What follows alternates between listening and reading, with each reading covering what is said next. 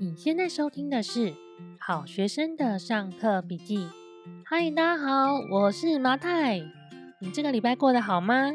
我身为一个平常有事没事会看 Dcard 的中年阿姨，我其实时常蛮惊讶于，就是目前大概三十岁左右的这个青年世代，他们其实对于理财投资的态度是相对很积极的，他们会。在上面讨论很多他们自己的一些规划啊，然后去分析他们的一些财务配置等等的。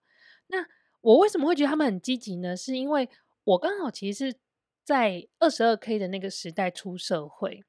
那在我那个时代呢，虽然我本人没有领过二十二 K，不过当时整体的整个青年社会的氛围是相较于现在，我觉得是比较颓丧的。好，我这边指的大概就是。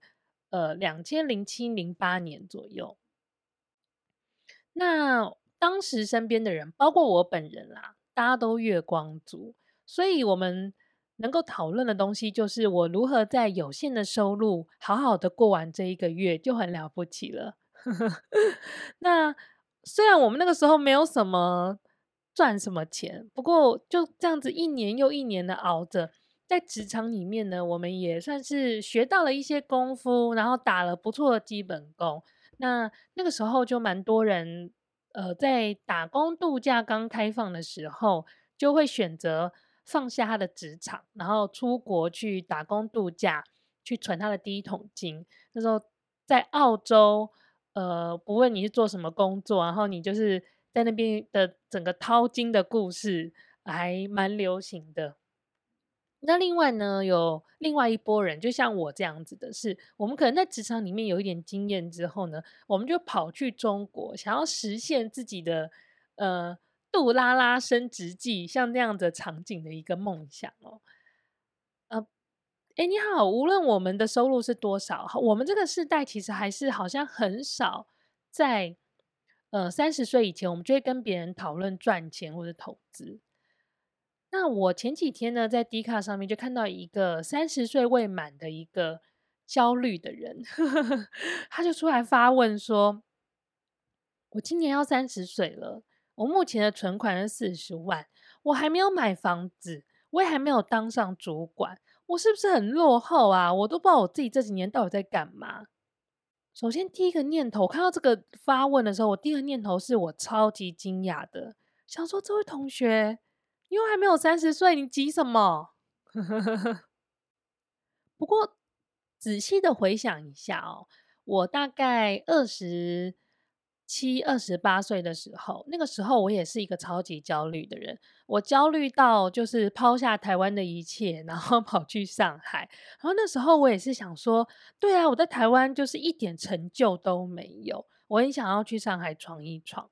那十年后的现在，我觉得我已经可以比较冷静的去面对社会成就这件事情了。然后我也经过了这十年，其实想想也蛮神奇。十年说长不长，说短不短，我也的确得到了一些，就这一路上我也得到了一些开花结果吧。那像现在这样子有得到了一点果实的我，我会想对。十年前那个急躁的自己，或者是现在正在急躁的那位同学，说些什么呢？我今天想跟大家讨论的是，为什么大家这么急躁，以及如何解决你的急躁。急躁啊，哦，这边特别指的是对社会成就的那种急躁的感觉。我认为由外向内可以分成三个层次的成因。第一个呢，就是最外层的呢，是来自外在的压力。那另外呢，往内推进一点点呢，是我们自己跟他人的比较的心态。然后最核心的呢，是自己对自己的要求跟不满。那来自外在的压力呢，其实还蛮好理解的。其实最先可以想到的是，可能有一些社会环境既定的成见啊，我觉得。我印象很深刻的是，呃，因为我哥哥本身是台大法律毕业的嘛，那他大学刚毕业的那几年，呃，就常常会在亲戚的饭局里面，大家就会问他说：“哦，你台大法律毕业了啊？你什么时候要去考律师？什么时候去当法官？就是好像台大法律毕业就只有这两条路可以走一样，就对他的整个社会的成就有一个非常既定的成见，认为他一定要怎么去做。那另外呢，呃，除了这种。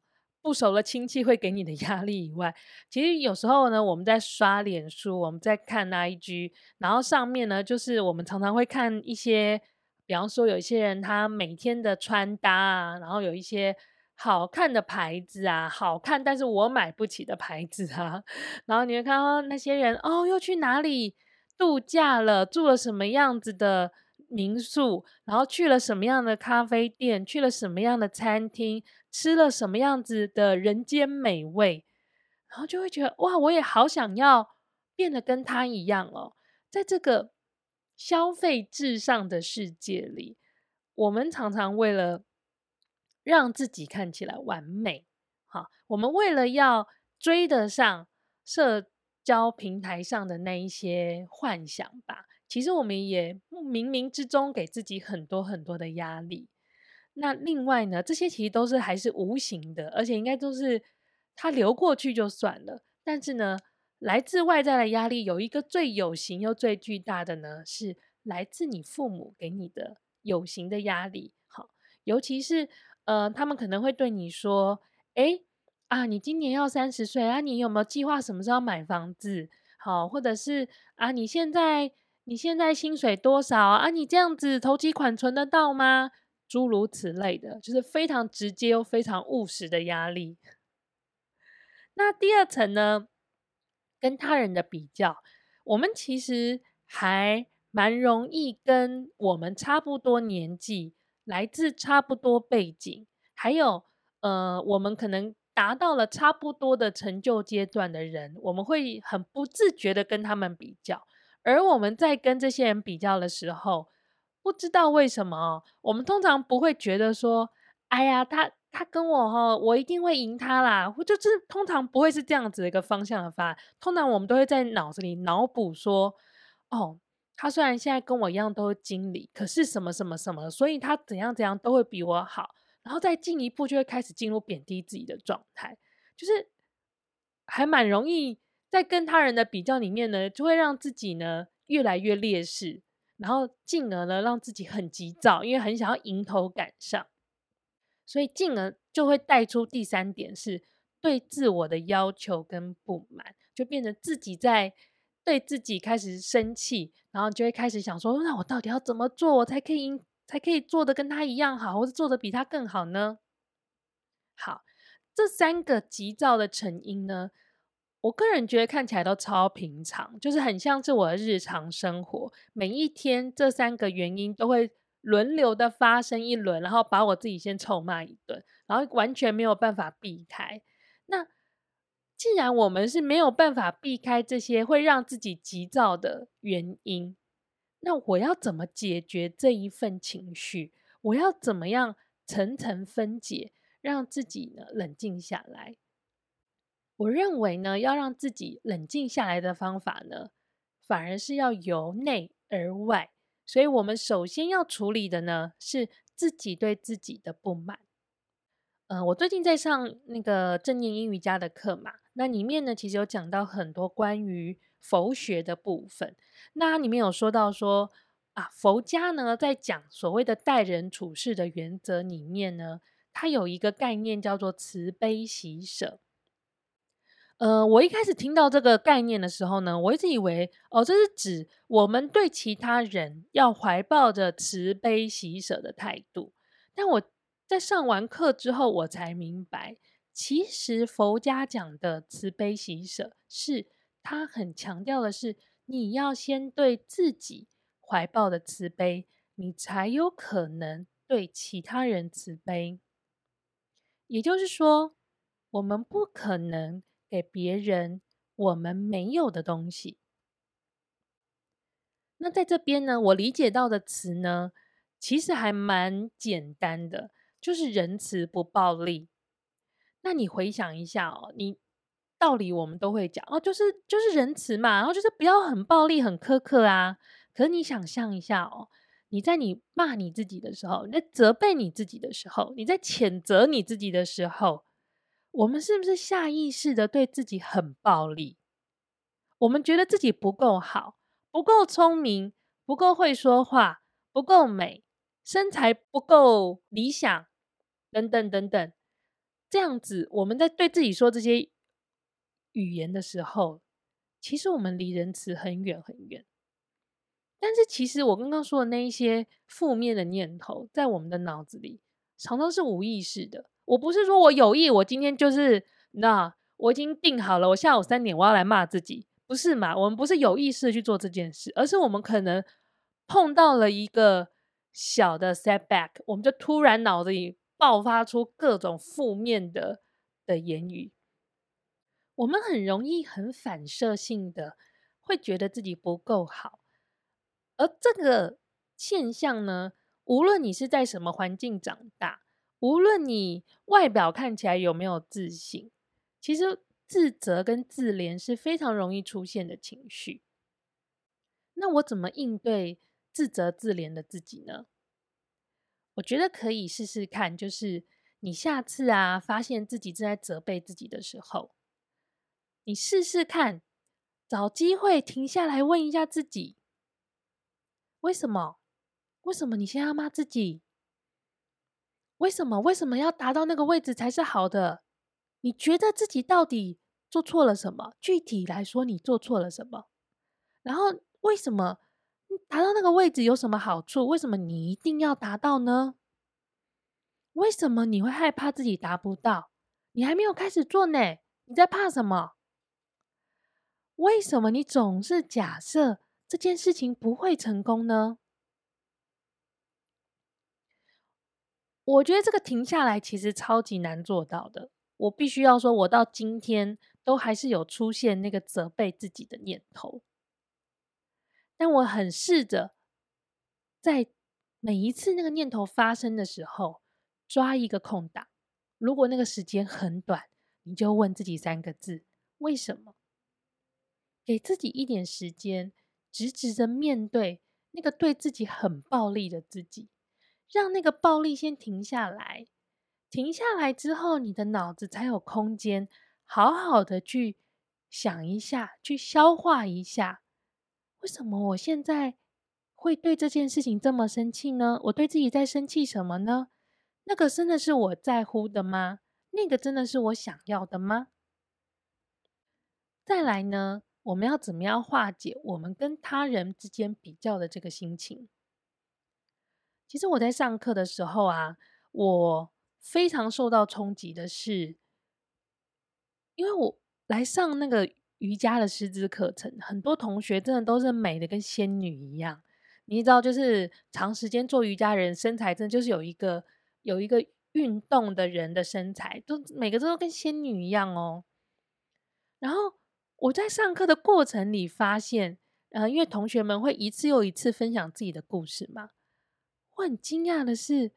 原来仙女也充满了烦恼，原来仙女的人生也充满了各种的苦楚，原来仙女也觉得自己不够好。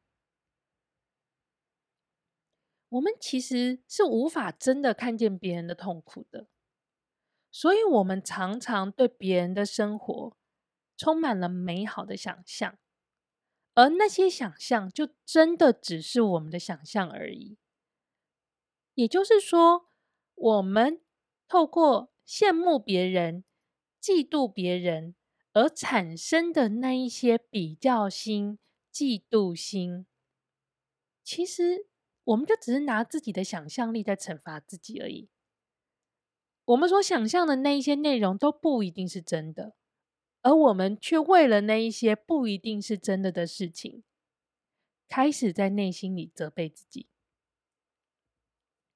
就像我们开头说到的那个，我看到那个 D 卡的那个那个小年轻人的留言，他那个句子里面，他其实是想象别人都已经买了房子，已经升了主管，别人的存款都爆表了，所以他超焦虑的啊。因为他想象别人都做到这些事情了。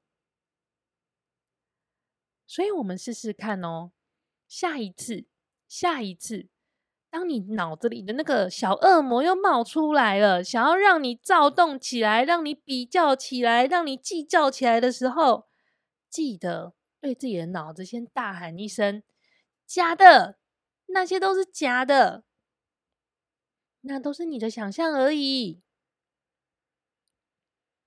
我们每个人的人生哦，都有不同的苦。而你无法真的看见别人的苦。其实想一下哦，我刚刚突然想到，就是有时候我们会在办公室里面啊，会看到一些同事，就觉得哦，他看起来就是超成功、超帅，主管要超喜欢他。有时候真的就觉得很气，然后可能就是 A、B、C 的那一种。嗯，我以前就是在上海的时候，就常会遇到像这样的同事。然后呢，我快要升起比较心，觉得。天哪，他人生也太顺遂的时候呢，我就会幻想说，嗯，他这么顺遂的人生，他搞不好有胃食道逆流跟便秘。光是想象他有这两种疾病加起来，就觉得靠超难受的。我真为他感到同情。所以你看，你可以让你的想象力呢，造成你的焦虑，你也可以让你的想象力解放你，不要把你锁起来。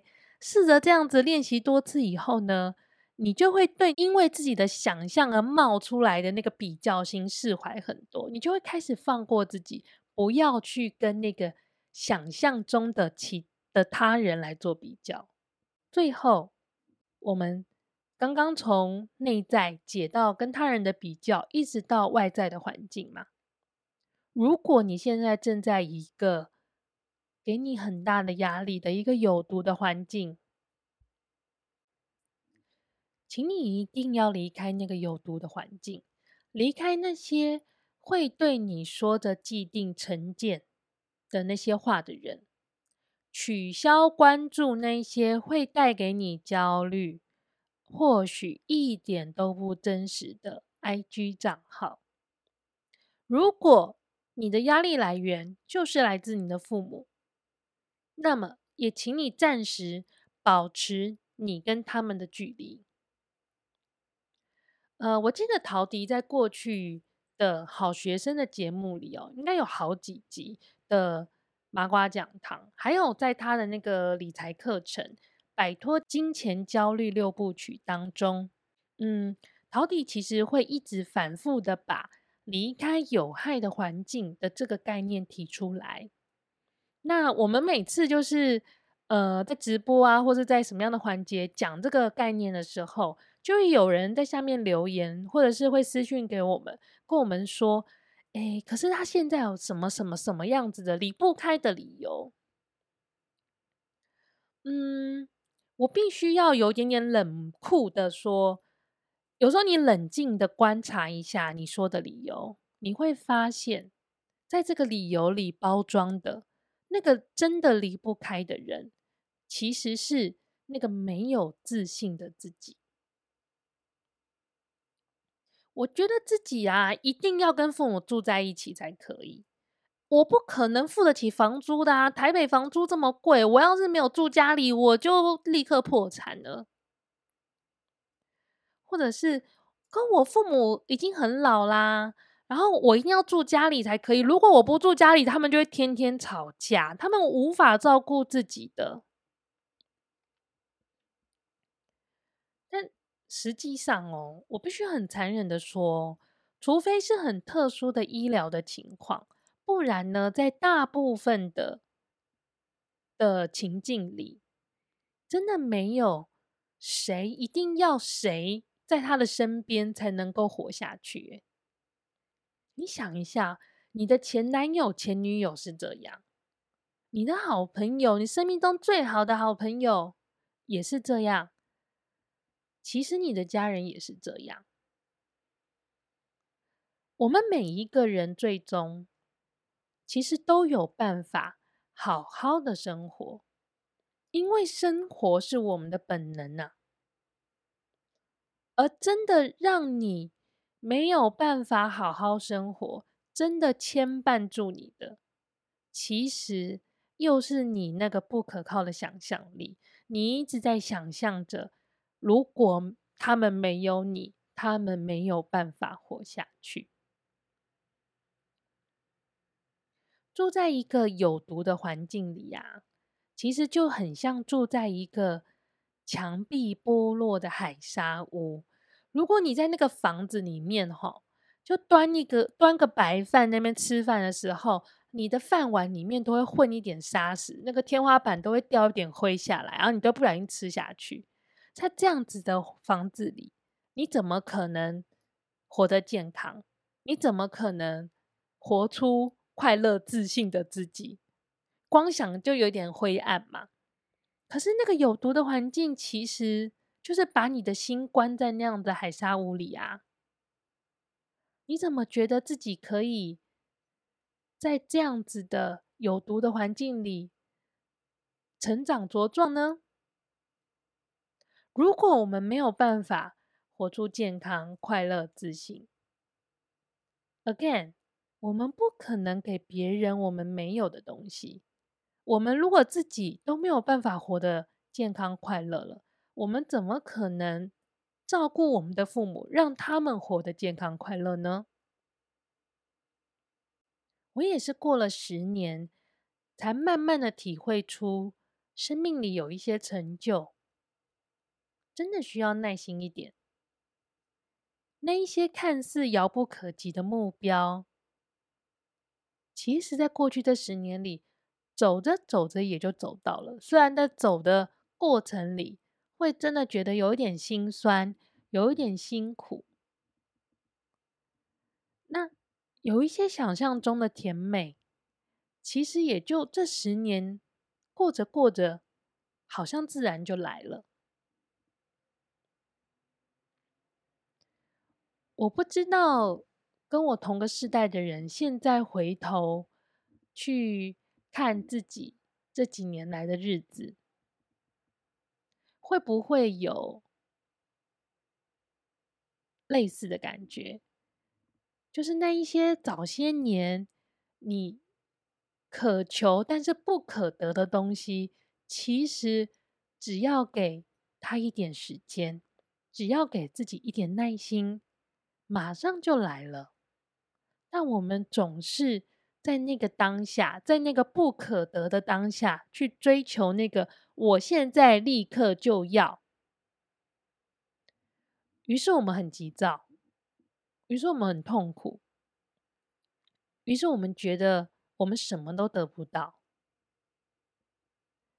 但其实我们需要的只是一点点耐心而已。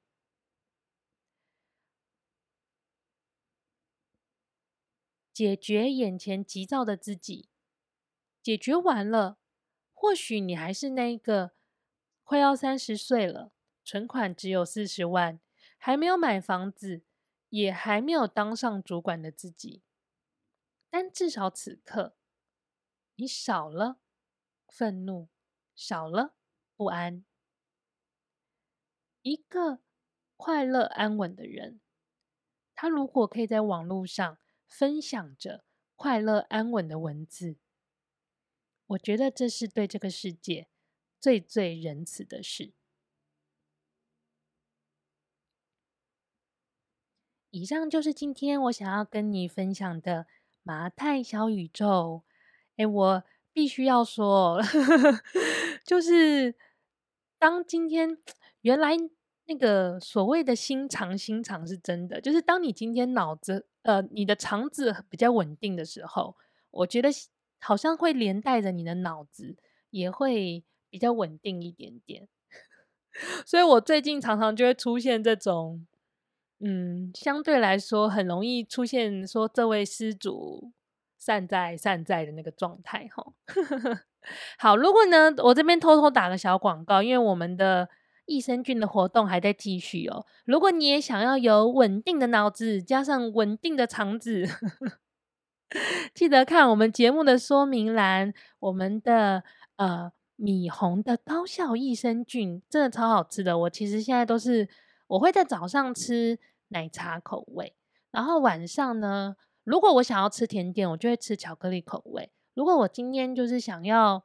一个比较平淡的夜晚，我就会吃原味，然后保持我的肠道呢非常的健康，非常的干净，然后我的脑子呢也会相对的比较清醒一点。我觉得真的蛮有帮助的啊！益生菌这种东西就是要，呃，就是要天天吃嘛，这是第一点。第二点呢是，它也不太能够同一个牌子就是 forever 吃下去，它其实要不同的牌子换。所以，嗯，我 maybe 我们就是真的人的一生就是会一直在寻找益益各种不同牌子益生菌的路上。